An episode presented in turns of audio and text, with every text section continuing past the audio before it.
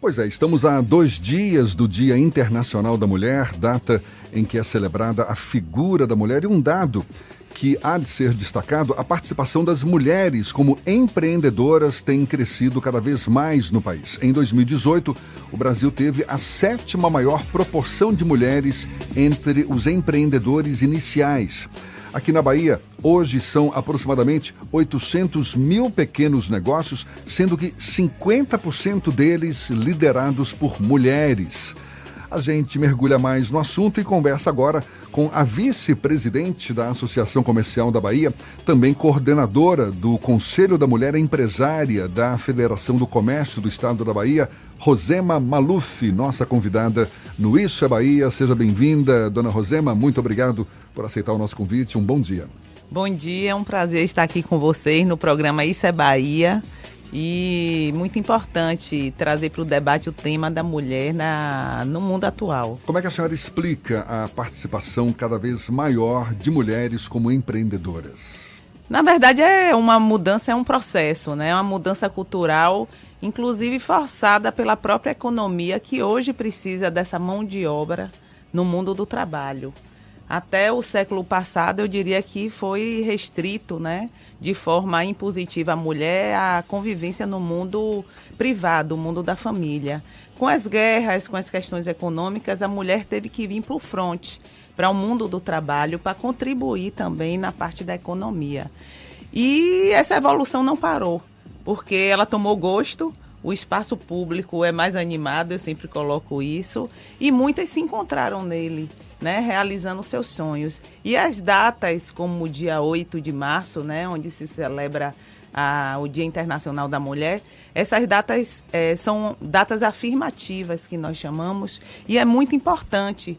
Porque apesar da mulher ter avançado no mundo do trabalho, como você bem citou, nós somos hoje o maior número de empreendedoras nascentes, né? E já está ocupando vários espaços, nós somos subrepresentadas. E eu diria em todas as esferas de poder, tanto no mundo empresarial como no político também. Ou seja, tem um longo espaço, um grande espaço ainda a ser conquistado. A senhora coordena o Conselho da Mulher Empresária na Federação do Comércio do Estado da Bahia. Quais as principais reclamações que a senhora ouve? É, segundo as pesquisas recentes do próprio Sebrae, inclusive, que é nosso grande parceiro, é, os negócios de mulheres são menores do que negócios de homens. Por que isso? Porque nós dedicamos 18% durante o dia, menos horas à dedicação ao trabalho do que os homens. Nós ainda, sobre as mulheres, ainda estão as responsabilidades com relação à família. Então nós temos dupla, tripla jornada. E quando nós não estamos no, na família, é que a gente se dedica aos negócios. Então essa redução de tempo dedicada faz com que os negócios das mulheres é, não prosperem tanto quanto os dos homens. Outras questões também culturais porque, por exemplo, é, nós não temos o hábito, o nosso network é muito pequeno ainda. Nosso network ainda é muito restrito à, à família e a amigos, que é nosso maior nicho de negócios. Network que a senhora fala, o é relacionamento o, a com... rede de relacionamento. Exatamente. Então, você pode fazer uma pesquisa informal que você vai observar que as mulheres tendem a vender mais entre amigas, familiares.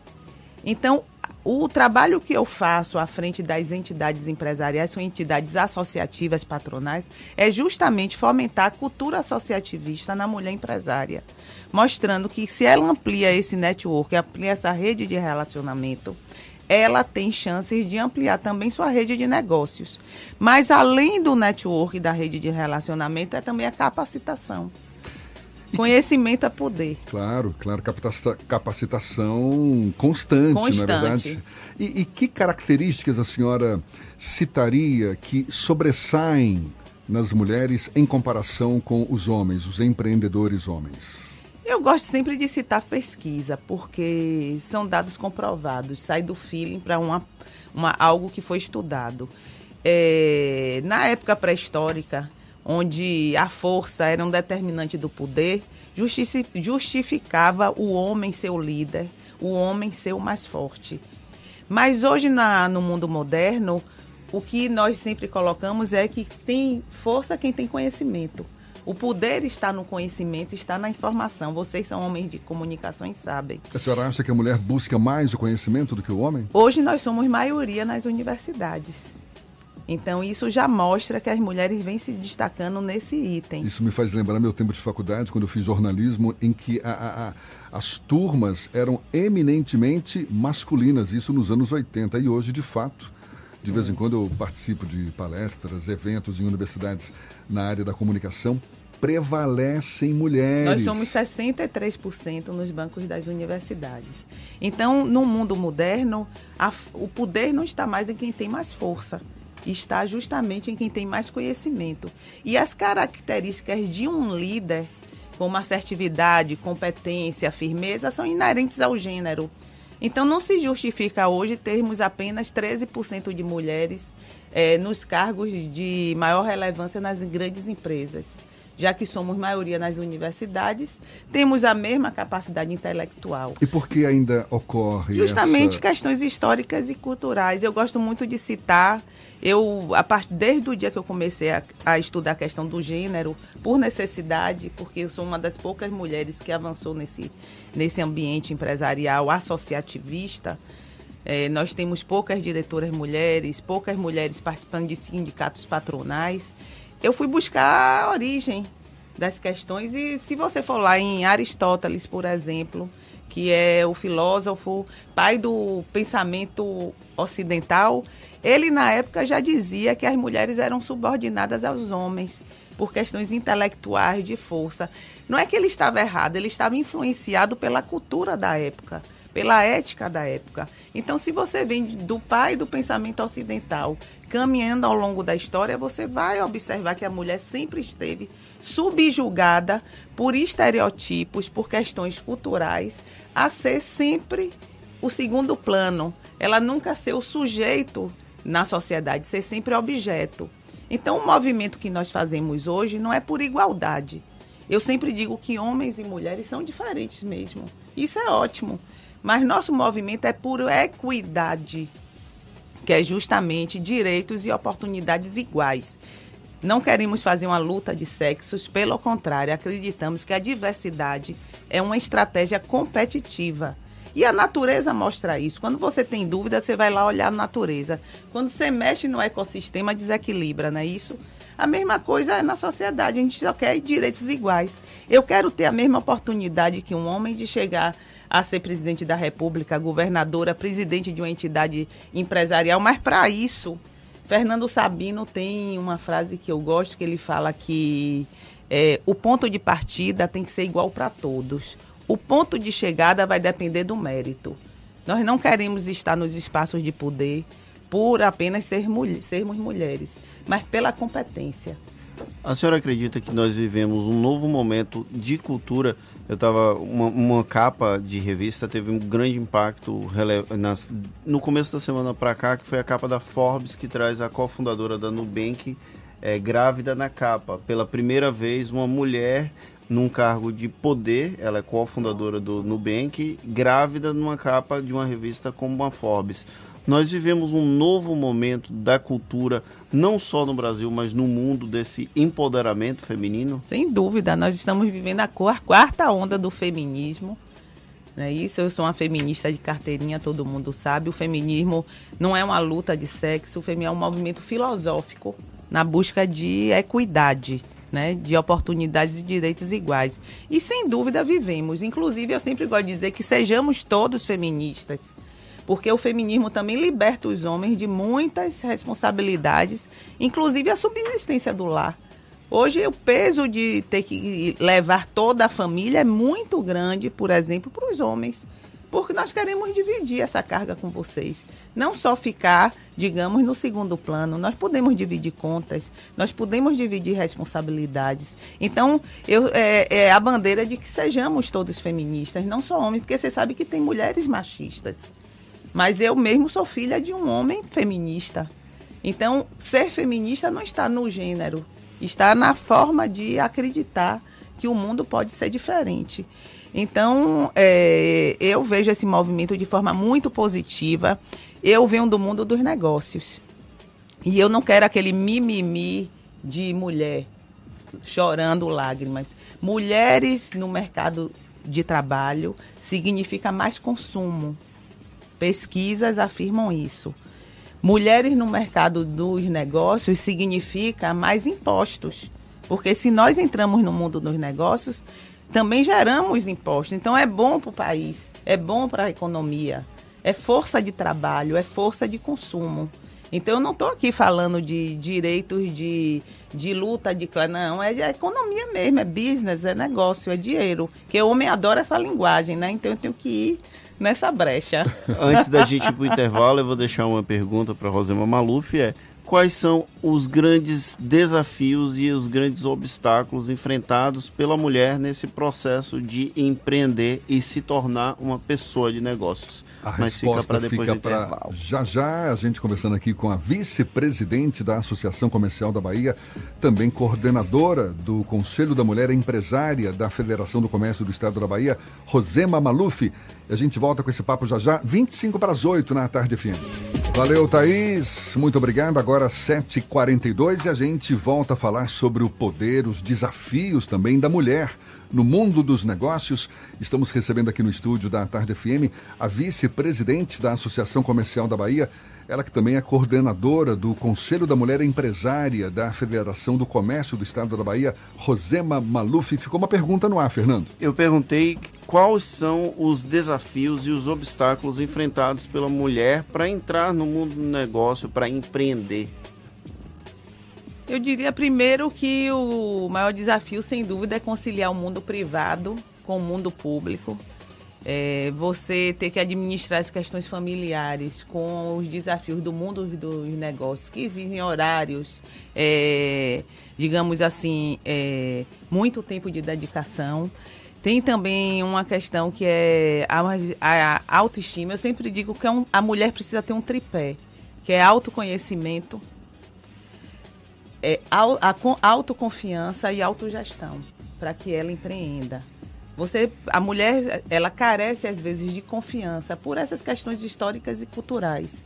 Então, é encorajar mulheres, é esse o nosso papel na Câmara da Mulher Empresária e participando das entidades, é encorajar mulheres a entrarem no mundo dos negócios, é muito importante você fazer com que as mulheres se vejam nesses espaços, porque a gente só deseja o que a gente vê. E autogestão, quando a senhora fala, com a conquista do conhecimento, se sentir capacitada para gerir os próprios Exato, negócios. Gerar até a confiança. Você vê, por exemplo, tem muito poucas mulheres na, no setor das exatas. Por quê?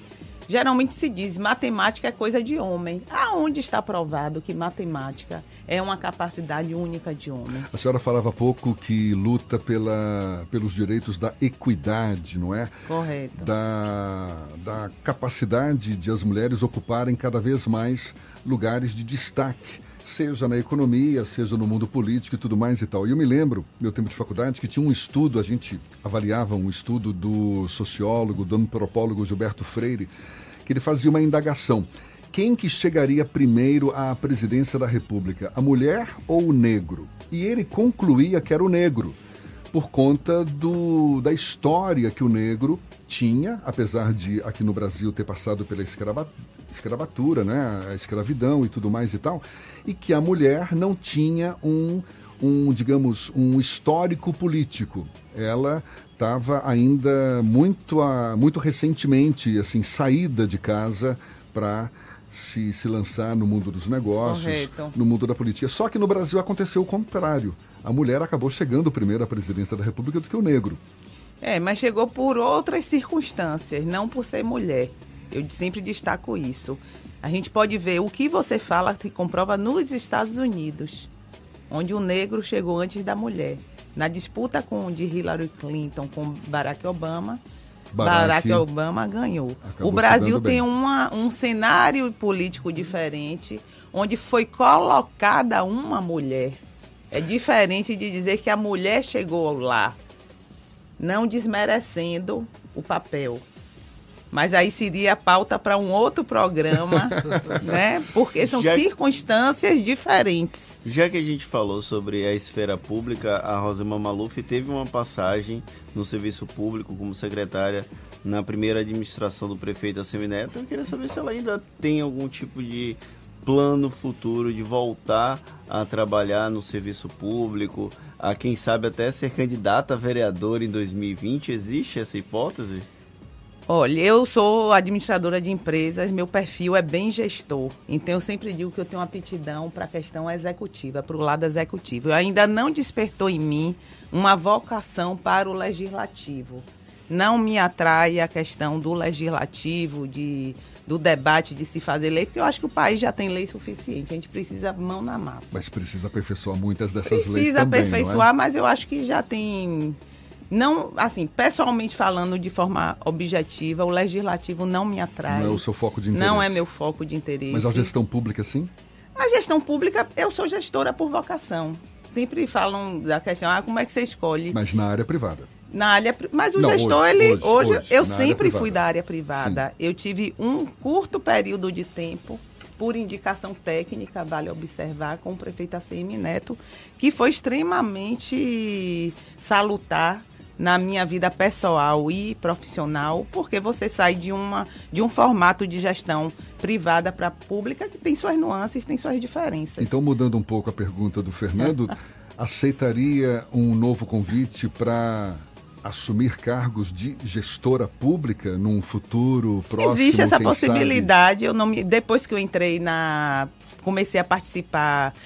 Eu nunca fiz política partidária, eu nunca militei na política partidária, mas eu, eu coloco que depois você entra na política, na gestão pública, é difícil você sair. Você... E na gestão pública, alguma preferência por um, alguma área específica?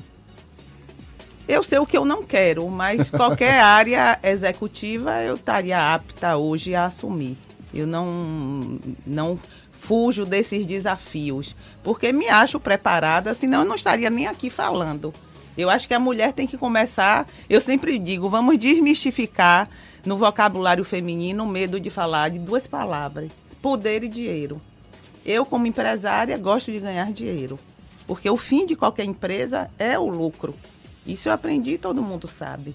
Mas mulher tem medo de falar que gosta de dinheiro e é quem tem que gostar, porque é quem paga muitas contas. Somos 42 hoje por cento dos chefes de família, vale observar. Então nós temos um compromisso hoje, uma responsabilidade com a questão familiar. E além disso, gostamos de consumir também, né? Isso. Como então... é que funciona o Conselho da Mulher Empresária da Federação do Comércio do Estado da Bahia? Como é que as é, possíveis novas empreendedoras, novas empresárias podem tirar proveito desse Conselho da Mulher Empresária? Então, o Conselho, eu assumi o Conselho em final de 2017 e eu fiquei dois anos, 2018 e 2019. Nesses dois anos, nós saímos de 15 mulheres para mais de 700 emprega- empresárias. Hoje somos 700 empreendedoras. Não necessariamente donas de empresa, mas empreendedoras. Então, esse é um conselho consultivo vinculado à presidência da Federação do Comércio. Eu gosto sempre de colocar que tanto o presidente da Associação Comercial da Bahia, Mário Dantas, como o presidente da FEComércio, Carlos Andrade, dão total apoio a esse movimento. E é, na verdade, o fomento a essa cultura de associativismo. Para participar, basta começar a frequentar os nossos eventos, são mensais. Nós nos reunimos mensalmente, isso é divulgado na mídia e no próprio site da FEComércio. E a partir daí nós oferecemos, digamos, um cardápio de capacitações, de trilhas formativas que eu coloco, porque nós temos trilhas formativas para a mulher que ainda não empreende, quer empreender, e temos trilhas formativas para a mulher que já empreende e quer ampliar a sua capacitação, uma parceria com o Sebrae. Então é muito fácil de participar, é gratuita a participação. É um boa. movimento de inclusão da mulher nesse processo associativista. Então não tem nenhuma dificuldade. A única dificuldade é a autogestão. Ela ter isso como meta, né? Ter fazer esse esforço de participar de reuniões que acontecem pela manhã, pela tarde, pela noite e as nossas capacitações geralmente até nos finais de semana. Esse final de semana mesmo eu vou participar sexta, sábado domingo de um weekend para a inserção da mulher na tecnologia. Tá certo. Rosema Maluf, vice-presidente da Associação Comercial da Bahia e também coordenadora do Conselho da Mulher Empresária da Federação do Comércio do Estado da Bahia. Receba desde já o nosso abraço antecipado pela passagem do Dia Internacional da Mulher, agora nesse próximo domingo. Muito obrigado pela sua participação, pela atenção dada aos nossos ouvintes e um bom dia. Ah, eu que agradeço, é, só frisando que nós também afirmamos a, a força do feminino. Não precisamos abrir mão dos nossos anseios femininos para estar no mundo do trabalho e no mundo do poder. A gente lembra que esse bate-papo todo você pode assistir de novo no nosso canal no YouTube e ouvir de novo nos canais da Tarde FM no Spotify, no iTunes e no Deezer, 7h51 na Tarde FM.